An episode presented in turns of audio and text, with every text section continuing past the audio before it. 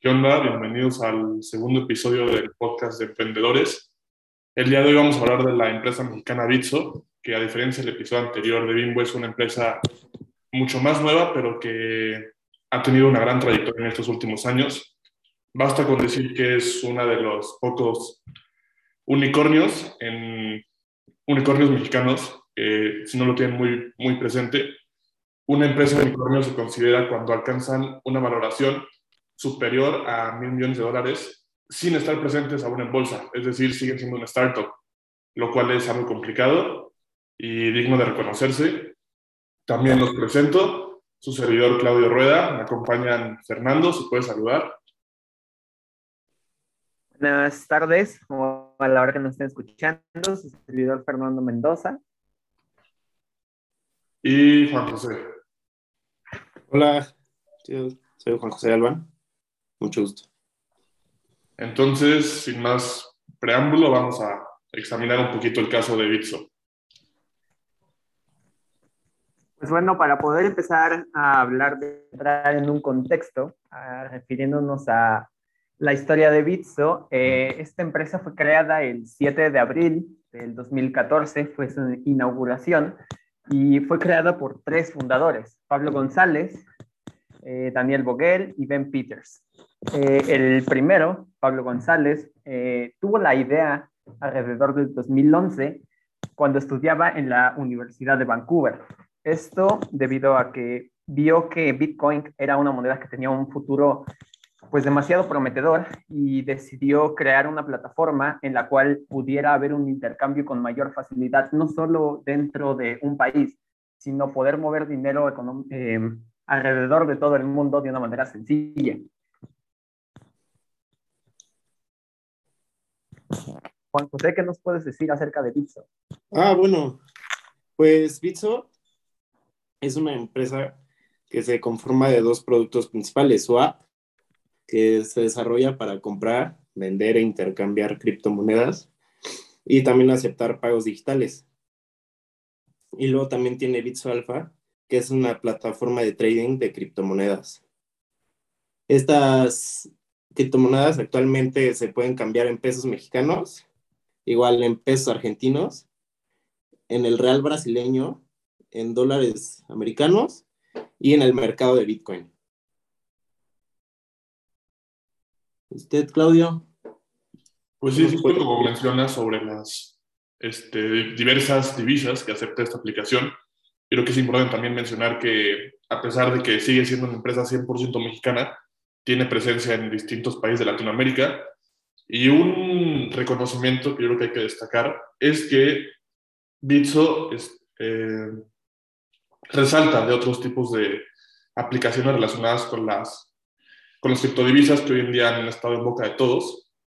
Y esto se debe a que en 2019, lo cual ya, ya tiene sus años, fue reconocido como uno de los 20 exchanges más seguros a nivel mundial y el más seguro de América Latina.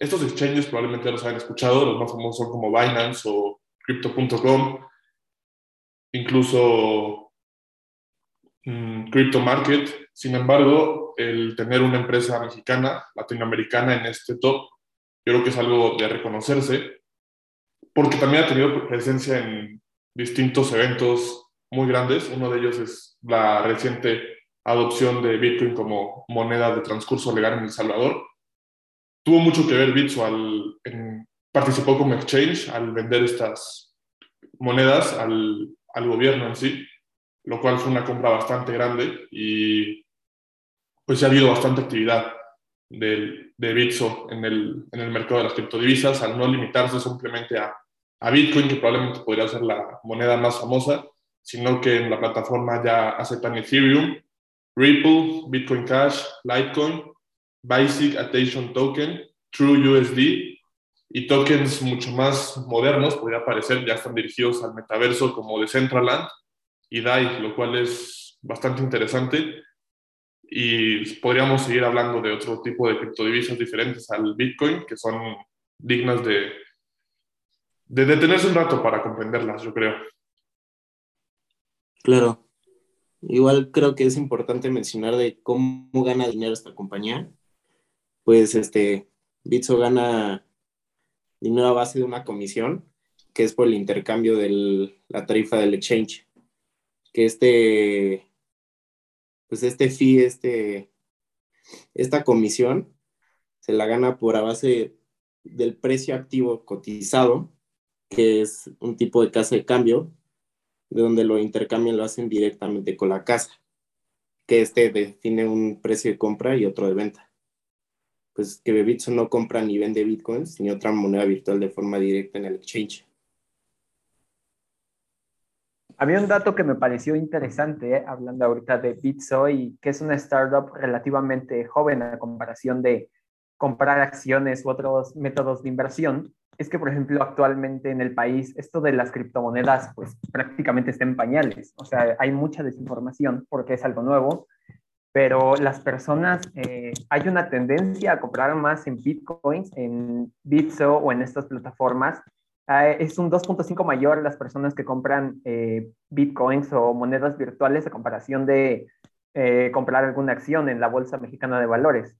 Igual estaba viendo que las personas en México eh, tienen desinformación en cuanto a, la utilización de tarjetas de crédito y por lo mismo eh, hay tendencia a que haya desinformación en esto de los bitcoins porque es tan fácil mover dinero, mover divisas, intercambiar dinero mexicano por monedas virtuales que muchas personas ni siquiera se la creen. Sí, no, es súper importante hablar de ahorita de estas nuevas, estas nuevas monedas, porque yo pienso que es el futuro de cómo se van a pagar las cosas. Claro, pues hasta hace unos meses Tesla podías pagar vehículos de Tesla con, con bitcoins, hasta fue cuando empezó a bajar y viendo que las monedas virtuales son muy volátiles, que fue cuando eh, dejaron de aceptar estos métodos de pagos. Sin embargo, por ejemplo, eh, hablando de noticias referidas a monedas virtuales, en este em, mercado invernal de fichajes en la Liga MX, una jugadora de Tigres fue vendida por bitcoins, o sea, por monedas virtuales. ¿Cómo crees?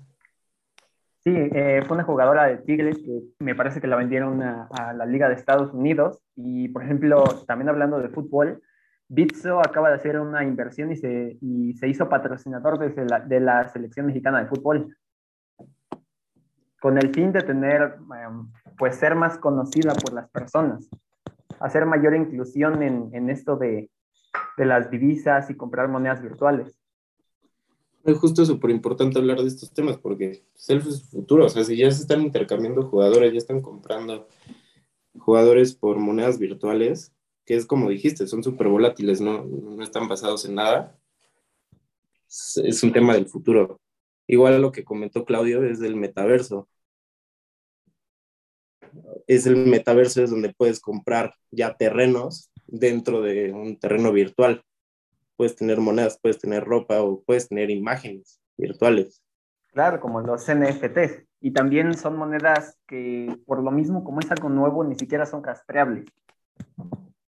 Sí, yo creo que en gran parte ahí está el valor de este tipo de nuevas monedas y también pasándonos un poco al valor de la empresa, yo quería comentar que yo pienso que el éxito en gran parte se debe a que la gran mayoría de las personas, sin generalizar, incluyéndome, antes creíamos que el concepto de las criptodivisas era algo muy lejano a nosotros, muy ajeno, que no podíamos, en lo que no podíamos participar porque lo teníamos asociado a esto de criminalístico, lavado de dinero. Sin embargo, Bitso se encargó de acercar todo este mercado a, a cualquier persona. La verdad es que si se ponen a, intentarlo, los oyentes, es muy sencillo crear una, una cuenta en Bitso y empezar a, a operar a la compraventa de divisas, al, a este mercado. Y esto empezó como algo muy difícil porque usándome a mí mismo como ejemplo, la verdad es algo que me interesa.